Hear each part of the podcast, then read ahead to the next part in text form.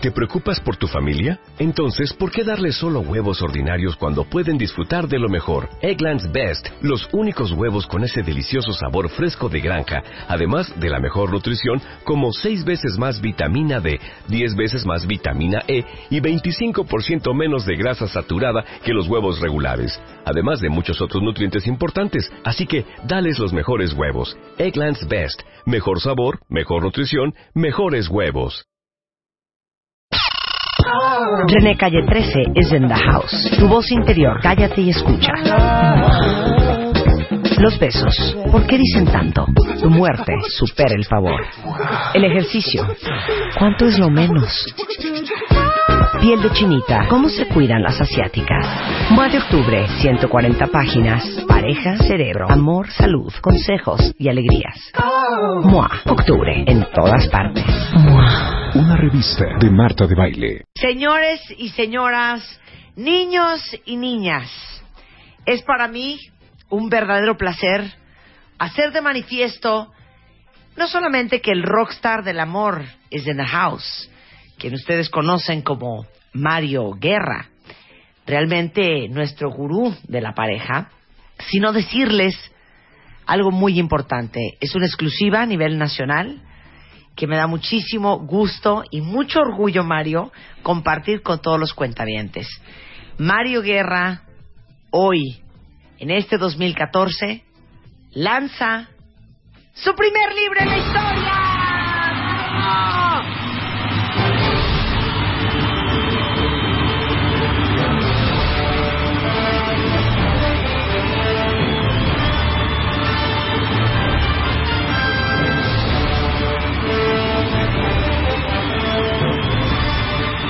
Mario ya sacó el libro que llevas dos años prometiéndonos. Sí, la verdad que sí, ¿eh? Dos Desde años finales de prometiéndonos. 2012, sí.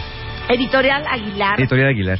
eh, claro. editó Los claroscuros del amor de Mario Guerra, el tono real del amor, el desamor y las relaciones de pareja. Sí, Felicidades. Muchas Mario. gracias, muchas gracias. No, gracias y también gracias a ti que, que, que parte de los agradecimientos estás tú, por supuesto. Está también Eugenia, que, que también me, acu- me acuerdo, y aquí se lo pongo en los agradecimientos, que me traía cada vez que me veía qué pasó con el libro y qué pasó con el libro. Este, y, y también, pues, es una forma también de... de- Ándale. A ver, no, quiero leer los agradecimientos. Dice, dedicatoria a mi padre, que se fue en un suspiro. Así es. A mi madre, que tiene la certeza de que él espera. Ay, Eso dice Mario. ella. Eso dice. Mi, tu papá me está esperando. A Marta de Baile por invitarme a compartir con ellas temas que a través de la radio mueven conciencias y tocan vidas. A Eugenia de Baile por empujarme un poquito cada vez que me veía con un ¿Cómo va el libro? A Patricia Mazón por creer en este libro cuando no existía. Y a Editorial Aguilar por abrirme las puertas de un mundo nuevo para mí. Ay, muchas felicidades, Mario. Qué increíble. No, muchas gracias. Cuentavientes, y por supuesto que vamos a regalar libros de Mario Guerra autografiados y todo. Sí, sí, tenemos 10 libros para Entonces, regalar. Cuéntanos este proceso. Pues mira, el proceso está, está aquí, en estos micrófonos, ¿no? El proceso está aquí cuando en el día a día, pues vamos hablando de estos temas. Cuando tú, tú me dijiste la primera vez, ¿por qué no escribes un libro? Claro. Yo dije sí, pero después me fui caminando y dije, ¿pero a qué horas y cómo si yo no sé escribir? Yo no soy escritor. Claro. Me, me fui rumiando como la idea, pues sí, como dos años pensándolo, porque decía, yo no soy escritor. Pero después me cayó el 20 que cada programa nosotros cuidamos mucho de hacer las cosas lo mejor posible y hacemos un guion para nosotros tener una estructura al programa, Claro. luego poderlo subir a tu sitio para que la gente Claro. pueda leer y ver el texto. Y digo, y ahora, perdón, escribes ya para Moa. y escribo para Moa, ¿no? Bueno, ya esta, esta cosa ha desatado muchas cosas. Entonces, de pronto, es decir, bueno, es como haber escrito un pequeño libro cada martes, un pequeño, un pequeño capítulo, un pequeño fragmento. Y no, este libro no es una recopilación de guiones, en realidad, pero es, es lo que me dio la pauta para decir, bueno, claro, sí puedo estructurar este libro de una manera que pueda ayudar a las personas, porque hemos visto cómo, cómo esos temas de pareja van moviendo a la gente, cómo les mueven. Entonces, eh, tanto ver en la terapia como escuchar aquí en el radio, leer en las redes cuando hacemos programas de diferentes temas, que si la infidelidad, que si el perdón, que si la confianza, cómo la gente se prende con, con estos temas, pues ya fue lo que, lo que me dio a mí ya el último empujón para decir, vamos a poner en el libro lo que la gente eh, eh, está necesitando saber, lo que necesita tener en sus manos. Claro, Los claroscuros del amor, que es el primer libro de Mario, eh, pues es un libro que habla del amor y el desamor y las relaciones de pareja. Pero ahorita que dijiste sobre los temas de los cuales hemos hablado en el programa contigo, es que imagínese, cuentavientes, qué difícil, porque ¿cuánto llevas viniendo al programa? Eh, tres años. ¿Tres años? Tres años. Así, Sí. de manera consecutiva de todos manera los martes. todos los- sí, antes mucho más. Claro, antes venías y Sí. hablábamos de mucho de de pérdidas, pérdidas, ¿no? así es. Pero tres años consecutivos todos los martes. Así es. Hemos tocado una cantidad de temas. Si no mal no recuerdo, solamente hemos repetido dos veces tema, porque han sido muy solicitados. El de dejar de ser la otra, y el otro no me acuerdo cuál es. Seguramente algo que tiene que ver con la infidelidad. Algo que tiene que ver con infidelidad. ¿No? Pero qué difícil para ti y cómo tomaste esta decisión de curar el libro y con qué combinación de temas de escoger de qué vas a hablar en tu primer libro. Sí, sí, eso también fue algo gruesísimo, eh, de hacer el índice, ¿no? Pensar, este va a ser el índice, pero ¿qué va a ir dentro de cada capítulo? Eh, elegí yo los, los, eh, los temas que considero para un primer libro pueden ser como la principal, la principal guía. Eh, eh, de lo que, empezando por desde que son los componentes de la relación de pareja, la confianza, el poder, la lucha de poder, las cosas que no ayudan, la hostilidad, la agresión, cosas que utilizamos como armas, la infidelidad, por supuesto que tenía que venir aquí. De hecho, qué curioso, no me lo propuse así, pero el capítulo más largo es el que habla de la infidelidad. Y después el que sigue, que también es el, el segundo más largo, es el del perdón.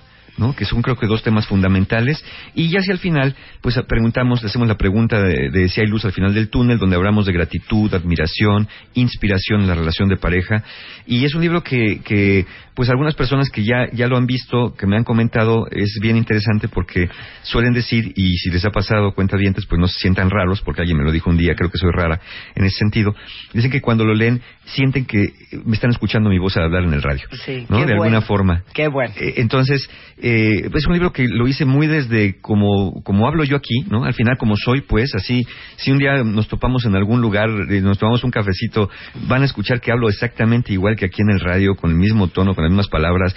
No hay, no hay dos Marios Guerras en, otra parte. Entonces, pues el libro ahí está, es, es lo mismo, mi mismo estilo, una forma que trato de hacerla muy accesible. Eh, Eso sí, trae mucha ciencia, ¿no? De por ahí alguien me decía, Mario, ¿no eres muy simplista de pronto cuando hablas en el radio y simplificas demasiado también en el libro? Yo digo, yo creo que la gente necesita algo que le llegue de que, que no sea un tormento leer un libro de, "Uta, ¿qué es esto? Sí, ¿No? claro. Porque entonces Freud decía y Adler le contradecía. No, yo creo que es algo que necesitamos conocer. Sí trae mucha ciencia, por supuesto.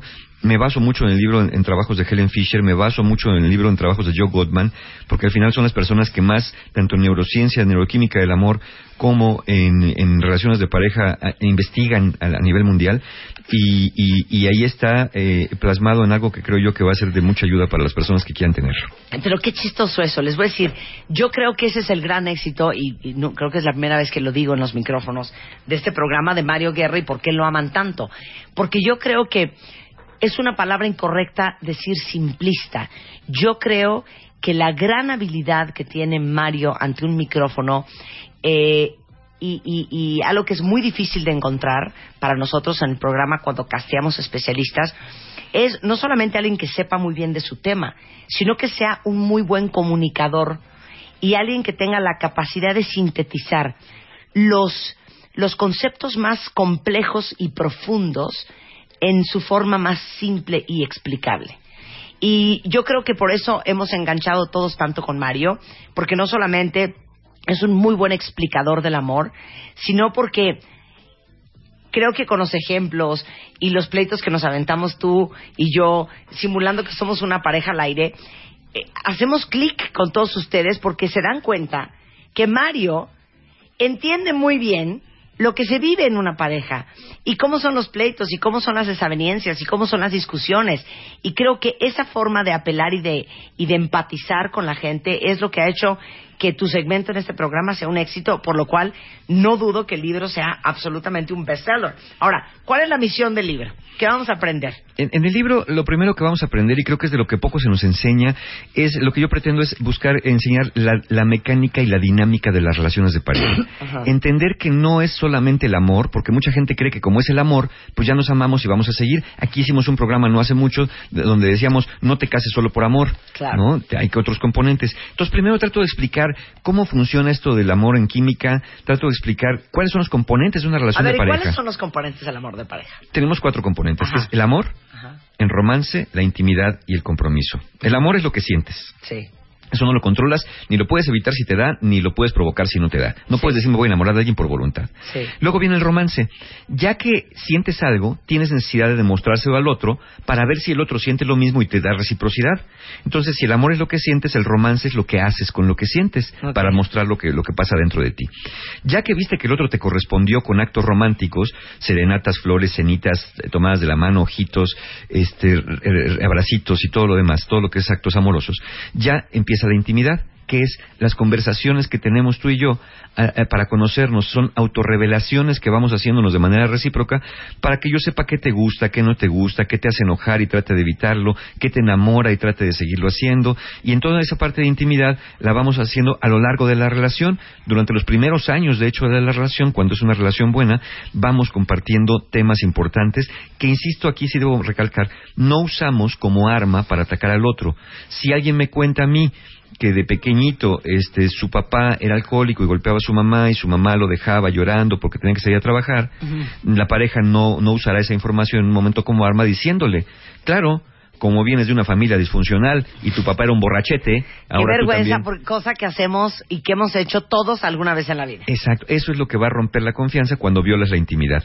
Y al final, el cuarto componente, si el amor es lo que sientes, el romance es lo que haces con lo que sientes y la intimidad es lo que compartes, el cuarto componente es el compromiso. Es la decisión que tomas de quedarte en esta relación, no porque hay un papel de por medio, no porque se haga más caro el divorcio, no porque no te queda de otra. No porque hay hijos. No porque hay hijos, sino la decisión de quedarte aquí porque consideras que no hay mejor relación en la que puedas estar para ser feliz. Dado lo que sientes, lo que te han demostrado y has demostrado y lo que has compartido con tu pareja. Es una decisión natural. ¿No? No estás pensando a qué horas va a acabar esto, no te pases pensando, y si trueno, pero si me sale más caro, y si luego me va mal. No, lo natural es quedarte ahí, y ese es el compromiso que, que, que se da a, eh, y que realmente es el que va a cimentar la relación de pareja. Por eso siempre decimos que el amor no es lo que uno siente, el amor es lo que uno hace y el amor, el, el amor no es un sentimiento, es un compromiso, porque el, el romance y el enamoramiento se va a acabar. Están padrísimos, pero no son duraderos, Sí, ¿no? no son duraderos. Eh, lo, lo hicimos en, en- en MOA también, ese artículo del duelo por el enamoramiento. Claro, es que es qué, qué buen artículo, o sea, la cantidad de amigos que me han dicho qué fuerte el tema del duelo del enamoramiento, porque hablaba Mario Guerra en la revista MOA que fue el mes de agosto, En agosto, sí. en agosto, sobre esa época en donde te empieza a dar una tristeza porque sientes que tu pareja ya no está enamorado de ti, porque ya no te mira como te miraba antes, porque ya no te hace las caritas que te hacía antes, porque a lo mejor ya no derrama miel como a- a- a- derramaba antes, y automáticamente empiezas a sentir tristeza porque piensas, ya no está enamorado de mí, Sí. esto ya se va a acabar. Claro, porque ya no siento lo mismo. Porque ya no Porque siente ya lo no mismo, veo los porque mismos no actos mismo, románticos, claro. ya no me abre la puerta del coche, ya no me trae mis donas como me suele traer, ¿no? Ya no siente lo mismo cuando le doy un beso. Sí, ya el otro día hasta como que hizo para atrás tantito. Pues claro, pues te acabas de levantar y no te ves lavado los dientes, pues es como hasta hasta tu gato, ¿no? Hasta tu gato te, te, te eriza el lomo, el lomo. Pero este, sí, el amor tampoco implica esos sacrificios de si me quieres bésame ahorita que me acabo de levantar. Sí te quiero, pero aguántame tantito, ¿no? Claro, pero hablamos del duelo del enamoramiento y hablábamos de eso, que cuando se va el enamoramiento es realmente donde empieza el verdadero amor Así es. y el compromiso. Allí ¿O no? empieza, allí empieza la relación de pareja. Y, y, y acordemos, lo dijimos hace poco en un programa, que el amor es químico, pero la relación de pareja es social. El amor no se puede construir si no se siente, y, a través de actos lo ves y te enamoras más o menos, pero la relación de pareja es algo que vamos nosotros a construir con nuestra pareja en el día a día. No- las relaciones de pareja no suceden de manera espontánea en la naturaleza. De manera espontánea surgen los apareamientos. De manera espontánea surge el, el- el romance. De manera espontánea puede surgir la crianza de los hijos, que al final no hay que instruir a ningún animal para que cree sus hijos, sabe cómo hacerlo. Pero ya vivir y convivir y sobrevivir en una relación donde tenemos diferencias, donde tenemos disgustos, donde no estamos exentos de pleitos. Las parejas lo hablamos también en un programa cuando dijimos qué hacen las parejas que duran más para durar tanto y las parejas que duran más no son las que no se pelean, son las que saben eh, después de un pleito, solucionar lo que ha pasado, hablar de ello y también aprender a vivir con las cosas que no van a cambiar, porque hay cosas de la pareja que nomás no van a cambiar, hagamos lo que hagamos, ¿no? Claro. Hay todo un capítulo hablando de la confianza. La confianza. Que fíjate, la confianza, como yo la planteo acá en el libro, no es el cumplimiento de grandes juramentos, promesas eternas o de, que, de, o de cosas muy místicas. La confianza se va formando en el día a día. ¿Cómo? Pues cu- cuando te acuerdas de cosas que me prometiste, cuando te acuerdas de pasar por mi revista MOA al puesto de periódicos que me dijiste que me ibas a traer y no llegas a decirme, ay, ¿qué crees? Se acabó y es una mentira. Cuando yo pasé y todavía mañana y hay todavía y cómo es que no había. Eh, la confianza se genera cuando eh, dices, voy a llegar tarde porque había tráfico y verdaderamente había tráfico y no te quedaste platicando con los amigos. Pero la confianza también se genera cuando le dices a tu pareja, fíjate que hoy no tengo ganas de salir al cine y el otro dice, ok, entiendo que estás cansado, estás cansada, y no le dice, claro, me quieres tener aquí encerrado todo el tiempo porque yo nada más estoy metido en la casa. Eh, la confianza se va generando con esta comprensión, con ese entendimiento, con esta flexibilidad y también con esa reciprocidad en pequeños actos cotidianos. ¿Saben que está increíble del libro que les va a fascinar a ustedes que les gusta todo? Ahora sí que peladito y en la boca. que al final de cada capítulo viene un resumen que dice qué vimos en este capítulo. Así es. Entonces realmente es una síntesis Del capítulo. de la- del capítulo. Así es. Y lo más padre de todo es que les van a dar ejercicios que se sugieren hagan con respecto al tema de la confianza. Por ejemplo, ejercicios sugeridos. Sí. Para la desconfianza interna, sin razón aparente, usa un diario de temores. Así es. Sí, porque hay personas que tienen desconfianza ya, pero no por lo que tu pareja hace, sino porque tú ya la traes. Tú ya no, no estás esperando si te ponen el cuerno o no. Tú nomás estás esperando cuándo y cómo y con quién te lo van a poner. Exacto. Porque son cosas que ya tenemos de la infancia a veces. Entonces, en este que, que sugiero yo el diario de temores, tú vas a anotar en una hoja, la vas a dividir en dos, y del lado izquierdo, antes de acostarte, vas a anotar todas las cosas que crees que malas que pueden pasar al día siguiente. Mi pareja me va a engañar, mi pareja me va a mentir, mi pareja me va a, me va a agredir, y entonces al, al día siguiente revisas tu día a día y te das cuenta si pasó, si pasó pones ahí sí y si no pasó pones no, no pasó, esto no sucedió, esto no sucedió y te vas a dar cuenta que la mayor parte de las cosas que temes en el día a día nunca acaban por suceder. Y eso va a empezar a tranquilizar tu confianza interna porque no es algo que tu pareja haga o deje de hacer. Y hay otro ejercicio que es para la desconfianza con alguna razón. Cuando hay razones, sí. Ah, Cuando hay razones. Cuando hay razones. Siempre, en general, lo que voy a sugerir es que los dos hagan los ejercicios, que las dos personas, eh, eh, eh, si estás en pareja, eh, puedas cumplir lo que ofreces, por ejemplo, que puedas de alguna manera abrir los temas con tu pareja, decirle a tu pareja, mira, la verdad, la verdad, estoy sintiendo celosa porque siento que me vas a poner el cuerno con tu secretaria. O me sabes qué, me da mucha desconfianza cuando no me contestas los mensajes. Y entonces llegar a un acuerdo de cómo poder hacer para fortalecer estas pequeñas confianzas que vamos a ir nosotros eh, de alguna forma construyendo y a veces recuperando a lo largo de la relación de pareja. Ya regresó Rebeca. Rebeca es el libro de Mario. Oye, sí, me lo estoy leyendo y me lo dedicó. Ah, claro. Mario, muy bien. ¿Qué tal? Esto va a valer oro, ¿eh? Eh, Vale oro, ya. Sí, sí, de muchas entrada. gracias, gracias. No lo doy, no lo presto, no lo, no lo vendo, no nada. A mí me puso, Marta, va este libro dedicado con mi cariño, mi admiración y mi gratitud. Yo creo que eh, sí le echas más ganas a mi dedicatoria. A mí que con mucho cariño y gratitud infinitos, por lo menos dijo infinitos. Sí, a mí infinitos me ¿No? puso.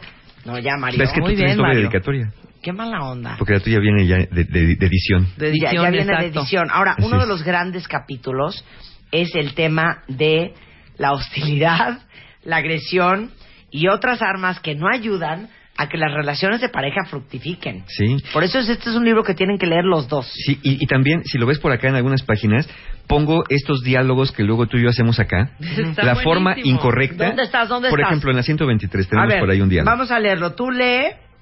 Pues La forma- hombre, o sea, Exacto. Bueno, a ver, vas.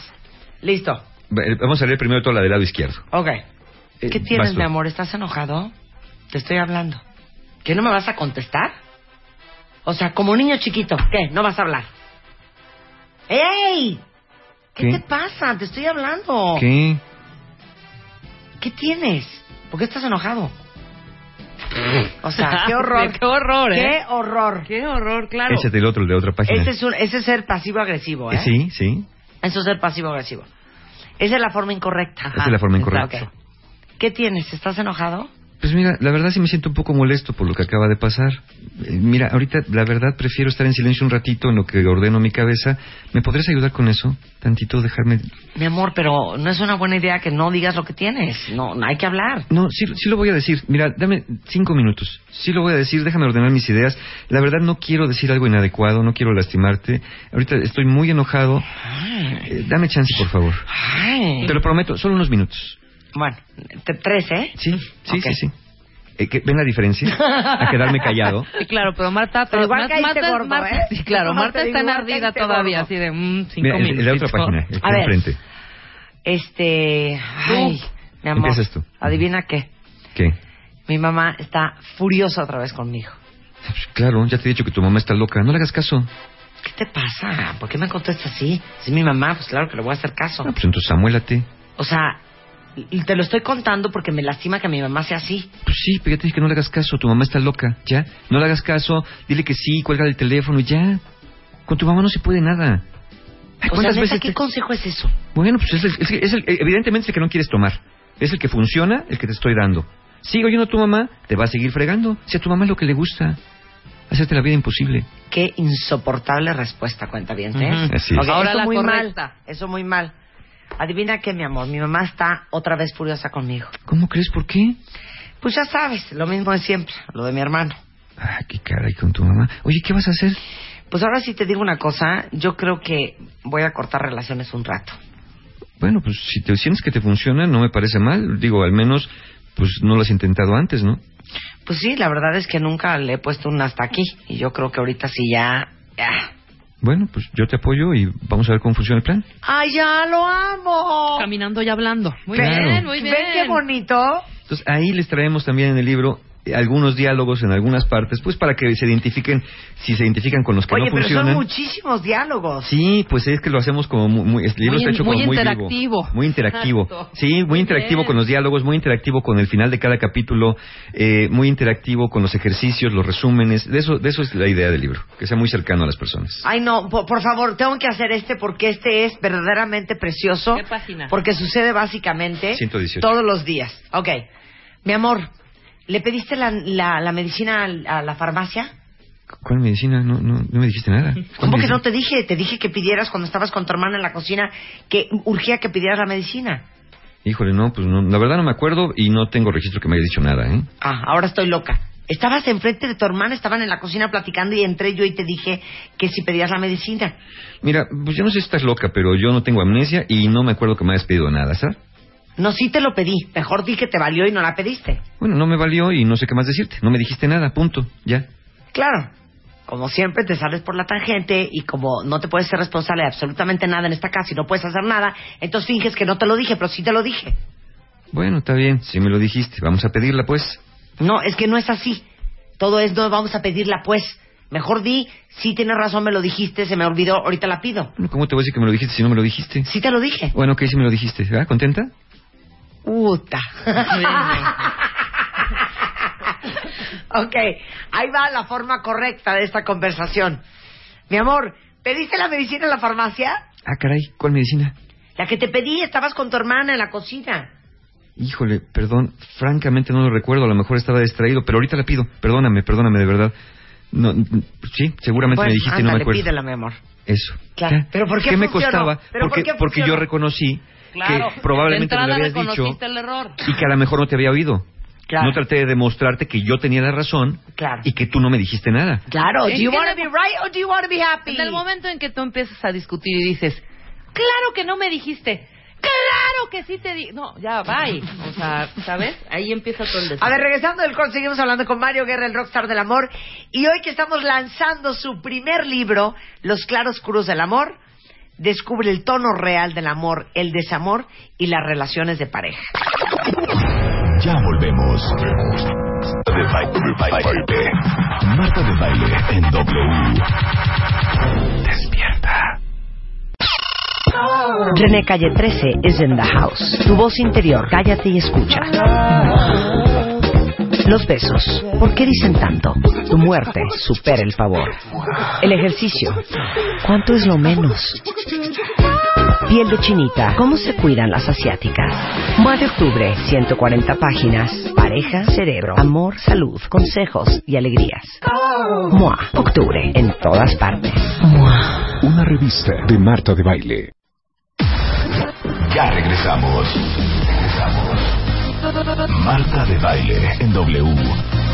Marta de Baile. Préndete. Estamos de regreso en W Radio hablando con Mario Guerra sobre el lanzamiento de su primer libro, El Rockstar del Amor. Ya escribió un libro para Editorial Aguilar, se llama Los claroscuros del amor, este, que habla de las relaciones de pareja. Y nos quedamos en una parte del libro que habla precisamente de la hostilidad en la pareja, que vienen todas unas, com- eh, la, digamos que el guion de las típicas conversaciones en una pareja cuando están muy mal formuladas Sí. y cuando están hechas correctamente. Mejor estructuradas, claro. Sí, es la idea, que, que se ven reflejadas. Parte de la idea del libro es que las personas se ven reflejadas en él, tanto eh, si lo están haciendo bien, para que digan, oye, mira, no lo hacemos tan mal, como para que digas, oye, mira, estamos creo que en el hoyo porque estamos del lado izquierdo en las conversaciones que no deberíamos sostener, al menos de esa manera, ¿no? Es como a veces aquí nos dicen, híjole, parece que están espiando a mi marido, parece que nos espían, parece que espían a mi mujer. Pues no, no espiamos a nadie. Nada más sabemos cómo a veces se van dando las relaciones cuando funcionan y qué se hace también para evitar que funcionen bien. Y miren, yo creo que es un libro que aparte invita a profundas reflexiones, porque estoy viendo en la página 135, en el capítulo, que es uno de los capítulos más largos, que es el capítulo de la infidelidad, eh, un espacio que te pide llenes describiendo para ti cuál es el concepto de la infidelidad. Sí. Y lo ideal es que lo hagan en pareja, porque muchas personas dicen que pues yo no estoy siendo infiel, era todo fue por Facebook. Sí, exacto. ¿Sí? Güey, ¿qué? Eso no es infidelidad. Si nada más, no- oye, no es infidelidad, si nada más me la besuqué, Ah, no sí, pasó nada más. Exacto. Entonces, creo que en la, en la pareja tenemos que tener una definición conjunta de lo que es infidelidad para justamente evitar con estos truquitos técnicos, ¿no? Sí, de sí. que, bueno, nomás le di tres besos, pero no le metí la lengua. Entonces no cuentan. No, no, no. A ver, vamos. sí, eres. pues es que mucha gente alega esas cosas, ¿no? Entonces, yo creo que teniendo una, una definición conjunta de infidelidad, de lo que los dos podemos definir como pareja, podemos tener mucho más claro qué cosas lastiman a la pareja y qué cosas deberíamos evitar. Porque aunque no lo digamos, aunque no tengamos un concepto definido, vivimos en una sociedad abiertamente monógama. Y en una sociedad abiertamente monógama, lo que se presupone es que cuando tenemos una relación de pareja, salvo que se diga lo contrario, vamos a hacer una relación exclusiva. Porque aquí sí, en este lado del mundo o en esta sociedad, para tener eh, parejas polígamas o tener ser poliamorosos o ser swingers, hay que abrirlo con la pareja. Tú no puedes decir, es que yo soy swinger. Sí, sí mi pareja no, pero yo sí. No, espérate, ahí no vale. ¿No? Claro. Porque Oye, pues no puedes ser swinger nada más y tu pareja no, entonces ya se llama de otra forma. Oye, estoy traumada con lo que acabo de leer. Oigan esto.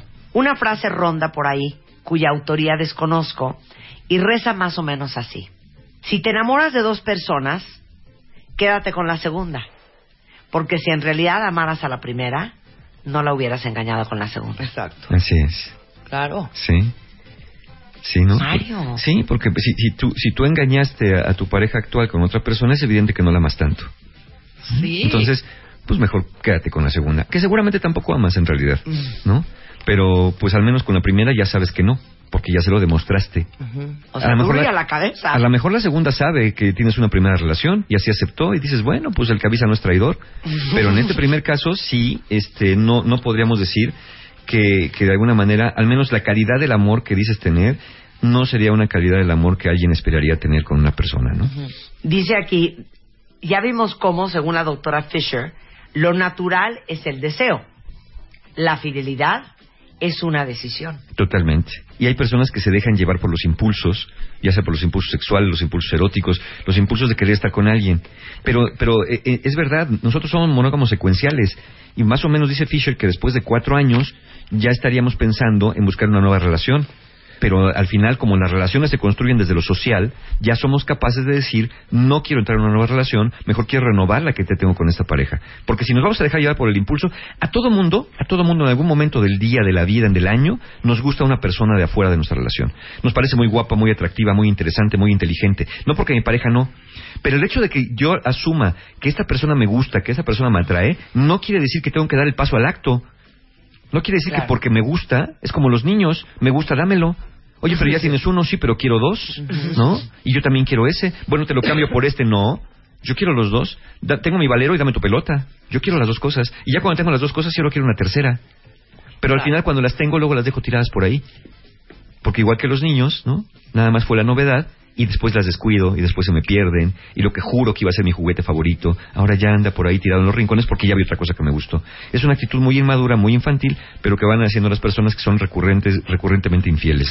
Y viene toda la explicación de eh, cómo se vive el gran trauma de la infidelidad. Y dice aquí que, eh, según un estudio publicado en el Journal of Sexual Addiction and Compulsivity, eh, las mujeres que descubren la infidelidad de- sexual de su pareja padecen síntomas que concuerdan con los del trastorno de estrés postraumático. Así es, se crea un trauma. Se puede crear un trauma y por eso cuesta mucho trabajo a veces en algunas, en algunas personas eh, reponerse de una infidelidad, cuesta muchísimo trabajo sobreponerse.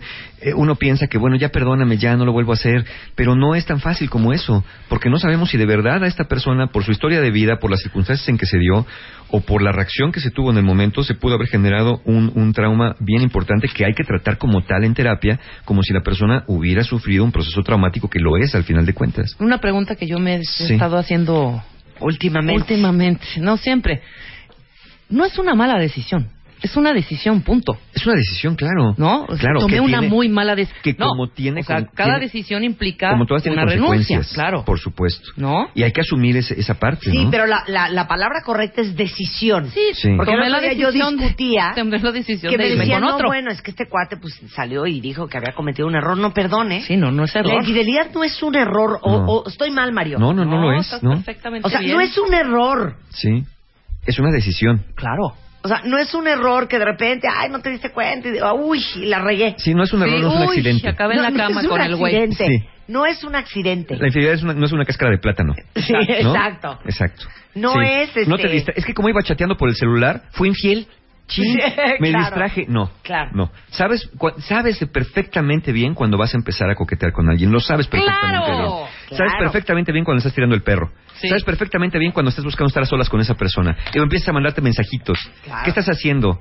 No, pues nada. ¿Y tú? No, pues yo aquí también. Ay, oye, ¿y qué? ¿Cómo estás vestida? O sea, ya empiezas ahí. Sí, ya ¿Cómo lo decías? El otro día nos carcajeábamos. Sí, lo dijiste dijiste. perfecto. ¿Cómo, Primero cómo fue? un hola, Ah, sí. luego un primero, primero un like, Ajá. luego un posteo, luego un chat, después un café, luego una cena, después el sexo. ¿no? Claro, Todo, claro. ¿Cómo empezó todo? Con un like. Sí, exacto.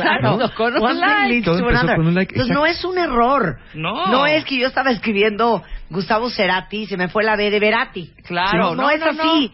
no. Es una decisión y aparte, perdón, es muy consciente. Sí. Totalmente. Sí, claro, Claro. claro. Claro. Porque en cualquier momento puedes detener eso.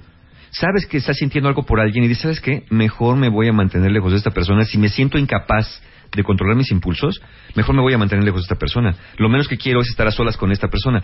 Había, eh, eh, no era Gottman, era otro, no, no recuerdo el nombre de un, de un investigador también en Estados Unidos, de terapeuta de pareja, que investigaba esto, que tenía un acuerdo con su esposa. Ellos los dos tenían el acuerdo y es una cosa muy personal. Decían, ninguno de los dos en el automóvil solos con una persona del sexo opuesto que no sea su familia, evidentemente salvo que fuera una emergencia, ¿no? Que hoy llevas a una compañía de trabajo al hospital, a urgencias. Pero decían, no, porque muchas veces en, esas, en esos aventones que se dan a la- al amigo o a la amiga, ¿no? Cuando son sobre todo eh, únicos, o sea, no hay más, nadie más en el coche, Claro. pues empiezan a generar conversaciones. La infidelidad, uno pensaría que empieza por lo sexual, uno pensaría que se va a generar a través de una atracción, pero las infidelidades más grandes empiezan a través de las conversaciones, que es el tercer componente de la, de la relación de pareja, la intimidad. Empiezo platicándote cosas y como tú no estás loca o loco como mi pareja, en lugar de decirme, pues ya, cuélgala a tu mamá, no hagas nada. O sea, ¿qué le pasa? ¿Estás loca? Claro. Me dice, ¿cómo que te enojaste con tu mamá? Sí, qué barbaridad, pero ¿por qué? Dices, claro, esta persona se interesa por mí, no como mi pareja que me regaña, no como mi pareja que me critica, no como mi pareja que se burla de Claro. mí. Y no es tanto que se interese por ti. Lo que pasa es que ahorita pues estás ahí, como dicen, en el candelero y pues evidentemente como toda relación que empieza, van a aguantarse cosas que normalmente no se aguantarían, ¿no? Y el capítulo que cierra el libro de Mario Guerra es eh, bueno, el, el penúltimo capítulo es el tema del perdón, que El también perdón. fue un exitazo cuando hablamos del arte de pedir perdón El arte, en sí. el programa. Hemos hablado de cómo pedir perdón, hemos hablado también de cómo perdonar, de por qué nos cuesta trabajo perdonar, hemos hablado de pasos para pedir perdón, eh, que es necesario reconocer, ¿no? Eh, por ejemplo, si tú vas a pedir perdón, no basta con decir perdóname, sino primero hay, hay ciertas condiciones para que la persona te pueda perdonar de corazón, que es primero que reconozcas la falta que cometiste, segundo, que reconozcas el daño que le pudiste haber hecho a la persona, tercero, que te muestres profundamente arrepentido, cuarto, que prometas no volver a cometer la misma infracción. Eh, y quinto, en, un momento dado, que busques la ayuda necesaria si sientes que lo que cometiste se ha vuelto un patrón repetitivo. Quiere decir que si ya es algo repetido, si no es la primera vez, si es la segunda o tercera vez de lo que sea, quiere decir que ya no estás sabiendo manejarlo y que es hora de buscar ayuda profesional para evitar, porque entonces ya no bastan nada más las promesas, no bastan las buenas intenciones, también hay que allegarse de herramientas y, e insisto, cualquier falta puede ser violencia, infidelidad, insultos, burlas, que se repite más de una vez, quiere decir que la persona, y, y que ya había la promesa de no hacerlo, quiere decir que la persona ya no está pudiendo controlarlo, no está pudiendo manejarlo, y que se beneficiará muchísimo de una ayuda individual. En este caso, no necesariamente terapia de pareja, pero sí la terapia individual para aquel que está cometiendo infracciones recurrentes. Oye, bueno, y cerramos ya con Hay una luz al final del túnel. Hay luz al final del túnel, donde hablo ahí de la gratitud, que es bien importante. También hicimos aquí un programa de hablamos de la gratitud, el diario de gratitud. Hablo de la admiración que debes tener a tu pareja, también lo dijimos acá, que tú, tú ser el mayor fan de tu pareja, su fan número uno tú. Y la inspiración, que hablo pues de cómo eh, nosotros tenemos la necesidad de admirar, tenemos la necesidad de seguir siendo seres individuales, pero a la vez también de inspirarnos mutuamente para evitar cortarnos las alas, para evitar detener nuestro crecimiento personal en aras de, del amor, en aras de, de, pues como nos amamos, vámonos, sacrifícate por mí, ¿no? El amor no pide sacrificios, el amor lo que pide es un crecimiento mutuo, un crecimiento de parte de los dos, porque lo que queremos tener en una relación de pareja es dos personas felices, no una persona feliz y otra frustrada. Lo que queremos tener son dos personas que vuelen juntas, no una persona que vaya arrastrando la otra como si fuera una lombriz que levanta el pájaro y va volando por los aires. Entonces, eso es lo que se propone al final de- de- del libro y ahí por ahí les, les pongo también preguntas frecuentes, ¿no? Porque pues efectivamente, como bien dijiste Marta, pues no todos los temas se pueden tocar en un primer libro y ahí les pongo preguntas como ¿cómo saber si necesitamos terapia de pareja? Mi pareja ya no es tan romántica como Ay, no, antes. no, a mí me vale. Dinos, ¿cómo sabe uno cuando necesita terapia de pareja? Pues mira, A ya- ver, ahondemos en eso. ahondemos en eso. A ver. Ya desde que te haces la pregunta, sabes que algo no está bien en la relación, Sí. ¿no? Entonces, es como cuando te preguntas con el coche, oye, ¿ya debería de llevar el coche al mecánico? Ya cuando te haces esa pregunta es porque ya oíste algún rechinido por ahí, algo está tronando. Entonces, si sientes algo raro en tu relación, o sientes que por kilometraje, entre comillas, ya le toca, es una buena idea ir a terapia de pareja. Una relación no siempre acaba con una cosa crítica. Una relación de pareja a veces va acabando por cosas más lentas, más cotidianas. Entonces, si ya les surge la pregunta, ¿cómo saber si la necesitan? Pues justamente es cuando les viene la pregunta, ¿no será que necesitamos ayuda? Cuando el otro responde, no, no, así estamos bien. Pero si ya está la pregunta, sí, búsquenla.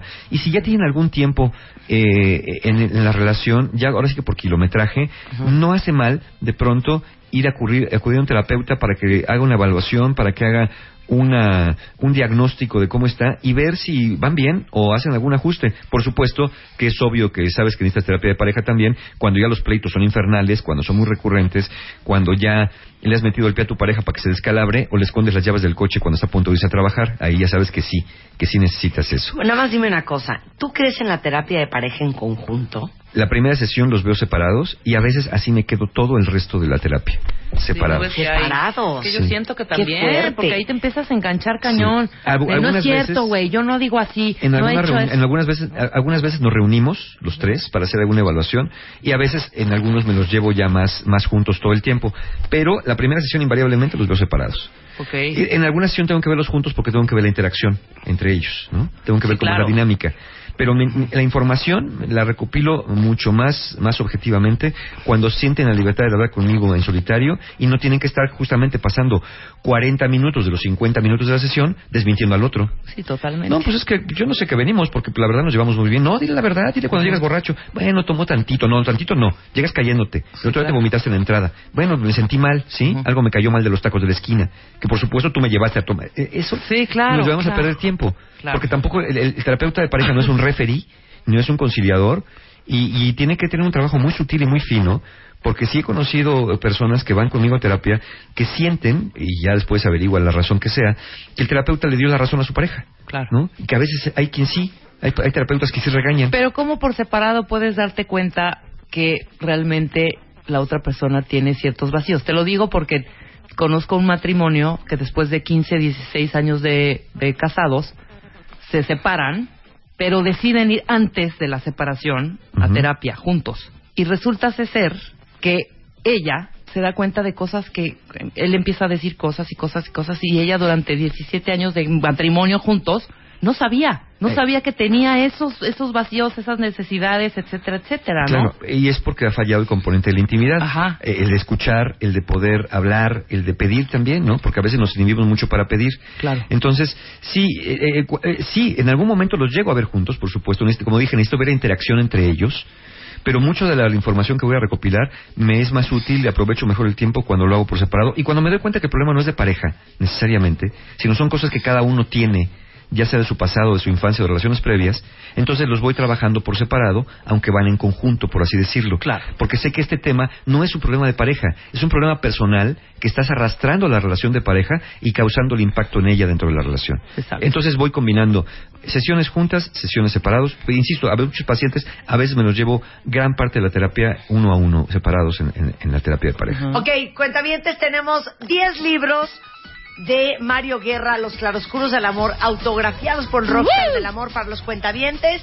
Mándenos un tweet ya con su ID de cuentaviente. Arroben a Mario Guerra en Twitter. Vamos a regalar 5 por Twitter y 5 por Facebook. Este, y Así nomás o le hacemos ya. una pregunta. Hacemos una pregunta. Ahora le hacemos ¿Sí? una pregunta. Va, ¿Cuál es la Lo pregunta? dije hoy. ¿Cuáles son los cuatro componentes de una relación de pareja? Perfecto. Ahí está. Lo dije. Mario, un placer tenerte aquí. Muchas felicidades por el lanzamiento de tu libro. Toda la suerte te va a ir muy bien. Muchas Te gracias. amamos, Te Mario. queremos, Mario, Gracias. te queremos. Estamos de regreso, cuenta mañana en punto de las 10 de la mañana. Bye. Adiós.